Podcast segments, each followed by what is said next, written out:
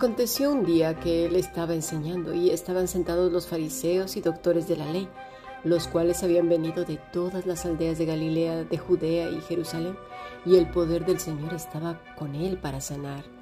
Y sucedió que unos hombres que traían en un lecho a un hombre que estaba paralítico procuraban llevarle adentro y ponerle delante de él pero no hallando cómo hacerlo a causa de la multitud, subieron encima de la casa y por el tecado le bajaron con el lecho, poniéndole en medio delante de Jesús. Al ver él la fe de ellos, le dijo, Hombre, tus pecados te son perdonados. Entonces los fariseos y los escribas comenzaron a cavilar diciendo, ¿quién es este que habla blasfemias? ¿Quién puede perdonar pecados sino solo Dios? Jesús entonces, conociendo los pensamientos de ellos, respondiendo les dijo, ¿qué caviláis en vuestros corazones? Mateo capítulo 5, versículo 17 al 22. Hemos escuchado palabra de Dios.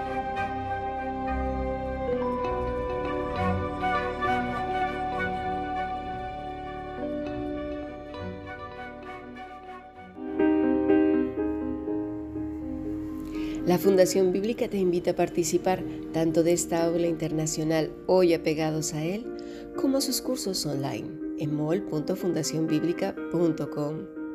También adoración de siervos todos los martes a las 7.30 de la tarde España a través de nuestro canal de YouTube.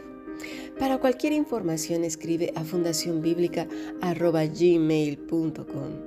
Aprendamos juntos del Maestro. Te esperamos.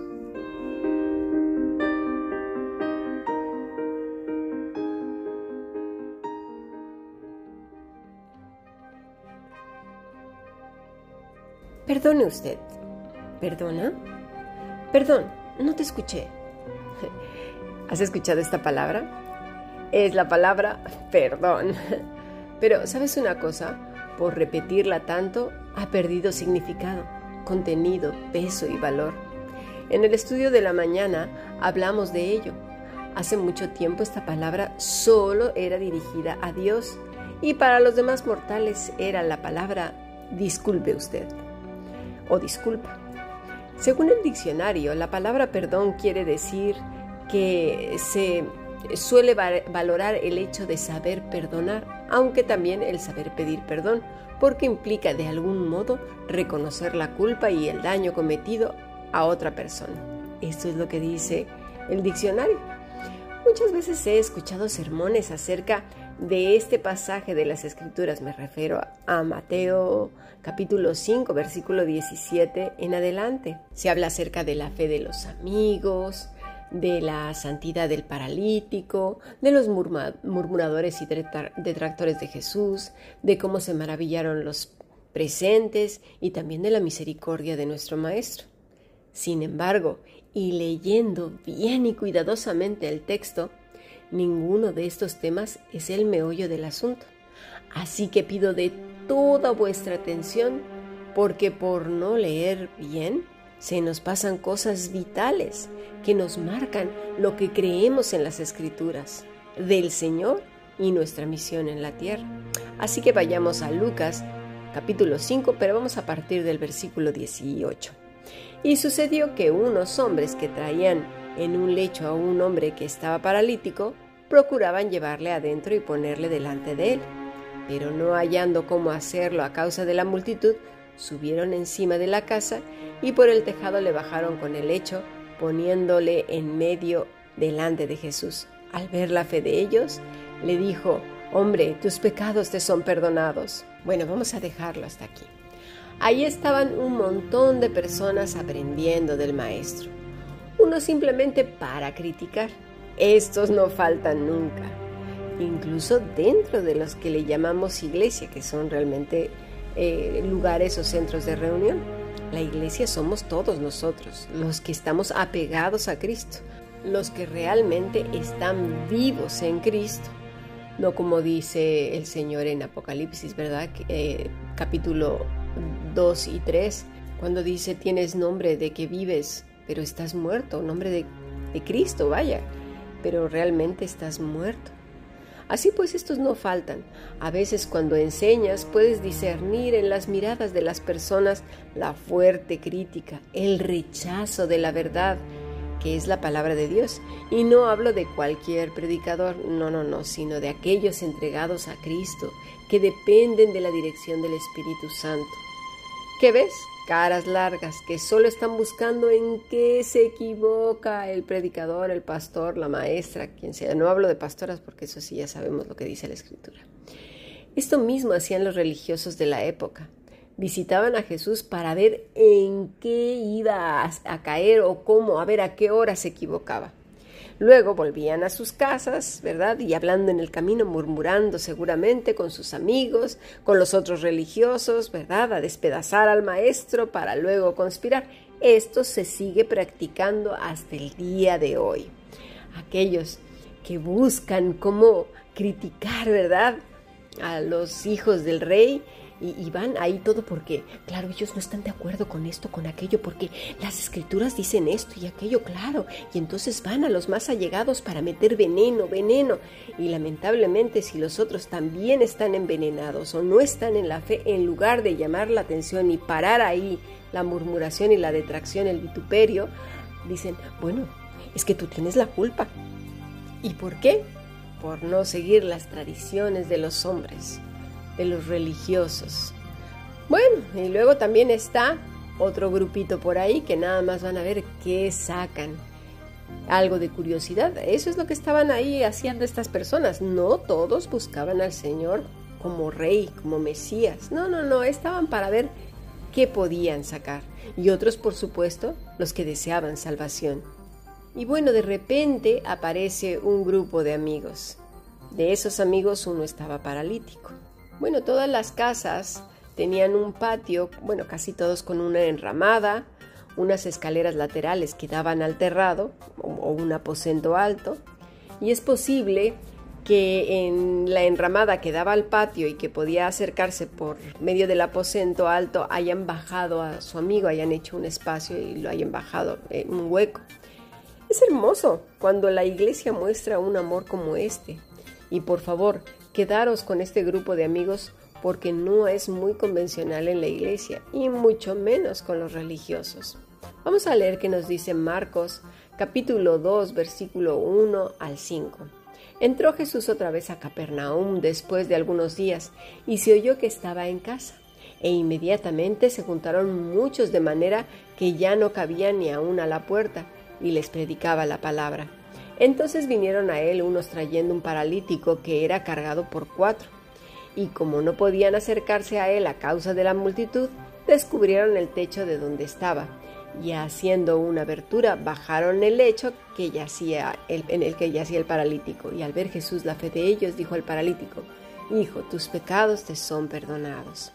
Se cree que la casa donde estaba era la de Pedro la casa de Pedro se había convertido en un lugar de reuniones. No a todos nos gusta, ¿verdad? Que la gente venga a nuestra casa y se meta y más los religiosos, esos son los que menos queremos. Sin embargo, aquí vemos una actitud muy especial de Pedro, permitiendo que su casa fuera un lugar de reunión. Qué bendición tan grande es cuando nuestras vidas, nuestras casas, se convierten en lugares de oración y de reunión. Esto no quiere decir que así fuera la norma, porque no estuvo en las casas de todos. En este caso solamente estuvo en la de Pedro. Por lo menos esto es lo que creemos que así fue. Por otro lado, según los tiempos que corren, necesitamos ser muy prudentes en cuanto a la intimidad del hogar, la casa. Hay lugares donde la violencia está creciendo tremendamente en el 2018 se conoció el testimonio de un joven misionero que ya le habían advertido más de una vez que no se acercara a las Islas Sentinel porque eran muy peligrosas. La gente de ahí no acepta hasta el día de hoy ningún visitante, pero él tenía la intención de ir a predicar el Evangelio. Bueno, ni siquiera le dio tiempo de eso. Antes de llegar, lo atravesaron desde lejos con un montón de flechas. Tenemos que ser sabios, inteligentes. A veces creemos que solamente el hacer, hacer. Tenemos que pedirle a Dios prudencia, inteligencia, sabiduría y dirección de su Espíritu Santo. Recordemos que al inicio de nuestro estudio del Evangelio de Lucas, él mismo nos dice la condición espiritual en la que se encontraba Israel. Esto lo pudimos leer en Mateo 4:16. El pueblo asentado en tinieblas vio gran luz, y a los asentados en región de sombra de muerte, luz les resplandeció. La situación era pues terrible. Muchos endemoniados, muchos estaban enfermos a causa del pecado. Recordemos al ciego de nacimiento en Juan 9. Dice así, al pasar Jesús vio a un hombre ciego de nacimiento, desde el versículo 1. Le preguntaron sus discípulos diciendo, Rabí, ¿quién pecó, este o sus padres, para que haya nacido ciego?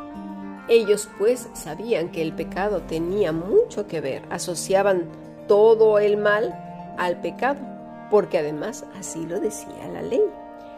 Cosa que a nosotros hoy día nos cuesta mucho trabajo aceptar que, pues nuestro pecado, nuestra mala cabeza, rebeldía, desobediencia, tosudez, mal corazón, malas intenciones, ganas de molestar y hacer rabiar a los demás, pero sobre todo, dejar a Dios como mentiroso y responsable de lo que nos ocurre y más cómodamente echarle la culpa al diablo. Y dirás, a Dios, yo no le echo la culpa. Claro que sí.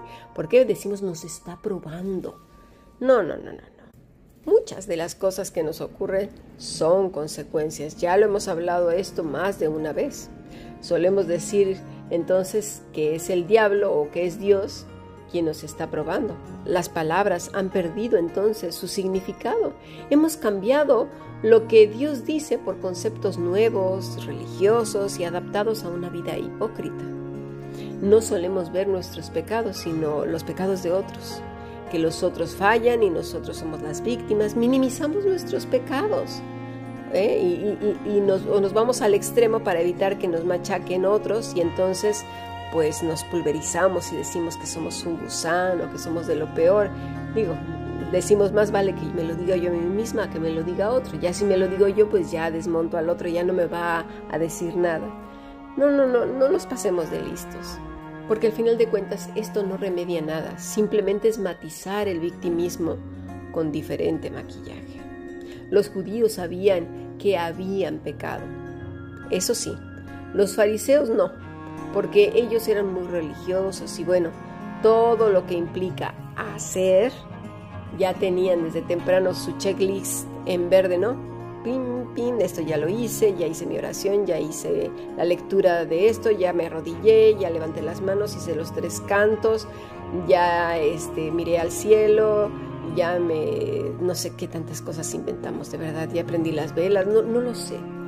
Hay, quienes hasta tienen los candelabros y no sé cuántas cosas pasan y tocan con la mano unos versículos que han puesto en la cocina o, hay quienes ponen en todas las paredes versículos y hasta que no recorren toda la casa repitiendo los versículos, pues no, no están tranquilos porque claro, quizás si les vaya mal si no repiten todos esos versículos que han utilizado para ese día o, o los cambian. Bueno, es que de verdad el rito tiene se presenta de variopintas maneras.